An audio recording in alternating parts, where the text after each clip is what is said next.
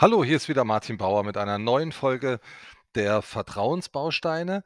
Heute spreche ich über Innovationskraft als Vertrauensfaktor im Online-Marketing.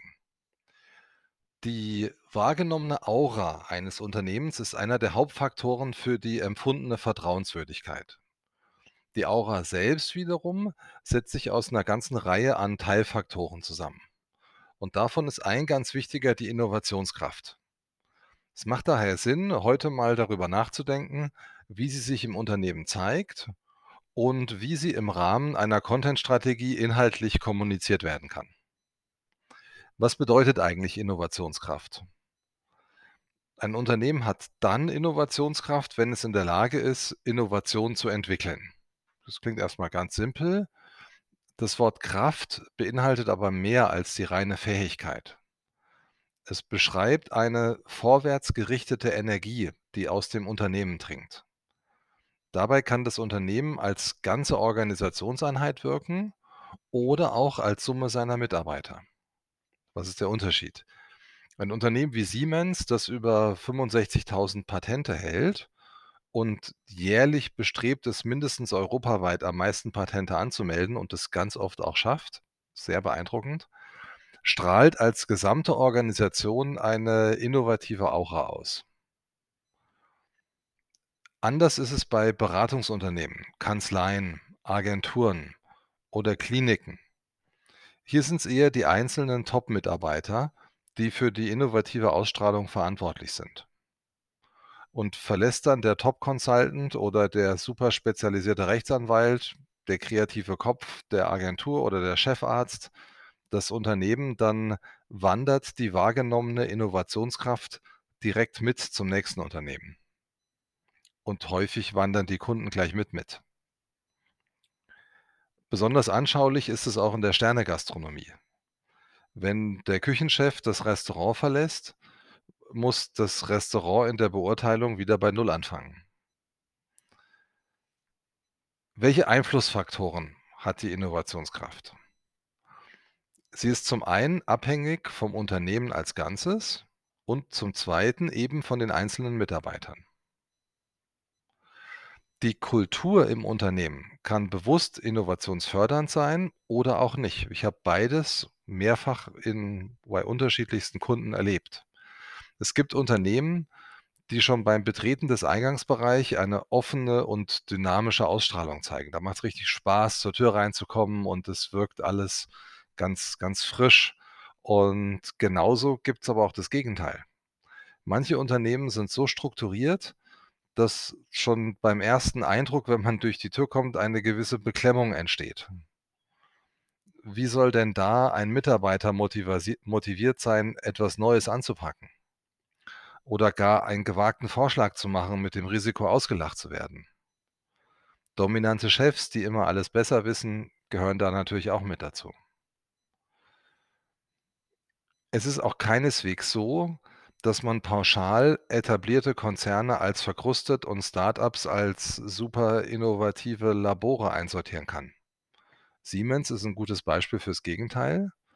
Und natürlich sind die meisten Start-ups auf Entwicklung und Wachstum gepolt, aber es gibt auch andere. Ich habe einige Gründer erlebt, die ihr Unternehmen wie ein König führen. Sie dulden keinen Widerspruch, wissen alles besser und behandeln ihre Mitarbeiter mit mittelalterlichen Umgangsformen, die in etablierten Unternehmen lange abgeschafft sind.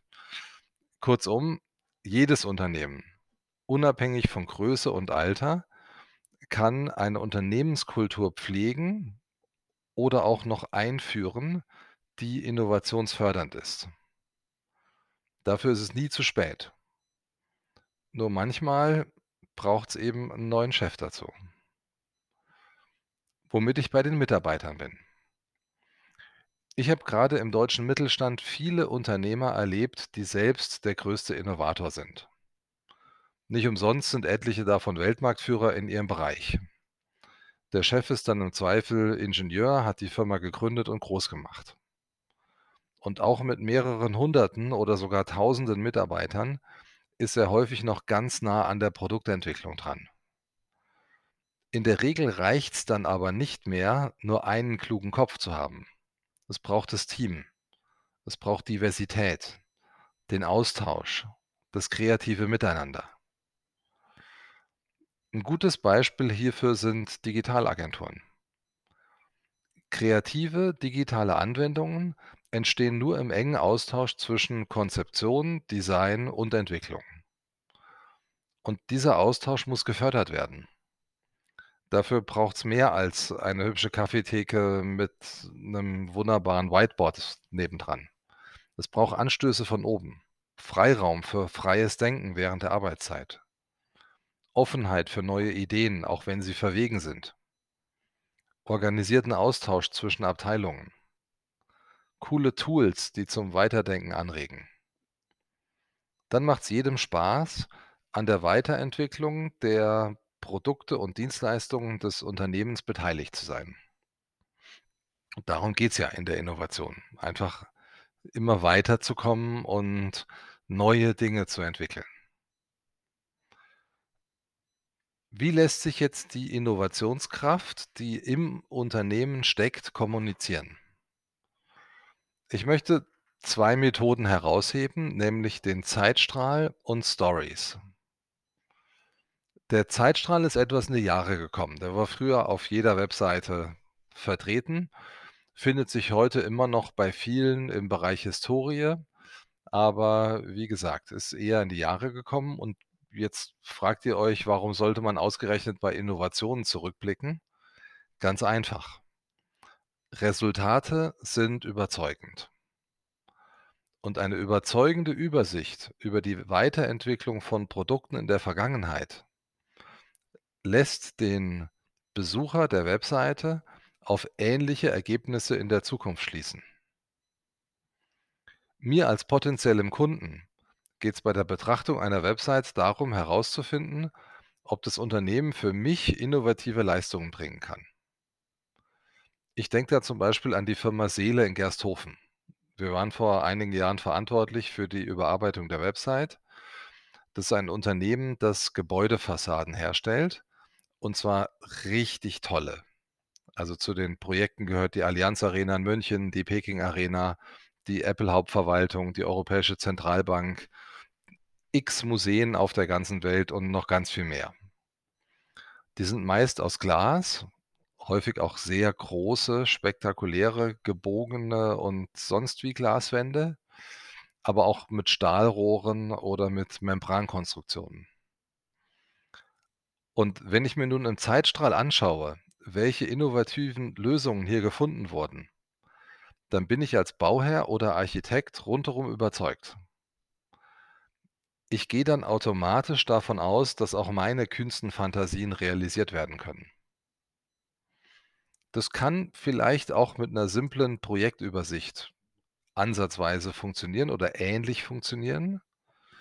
'N Zeitstrahl ist jedoch überzeugender, weil er ein Kontinuum aus der Vergangenheit in die Zukunft erahnen lässt und damit eine eine Perspektive auf die Zukunft, um die es ja mir ganz persönlich geht, erkennbar wird.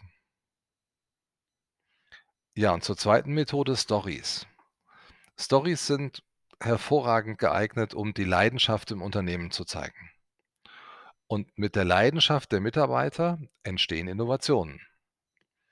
Nehmen wir zum Beispiel 'n Start-up, das einen Rechtsanwalt sucht. Da ist es wenig überzeugend, dass er sich mit allen Gesetzen auskennt.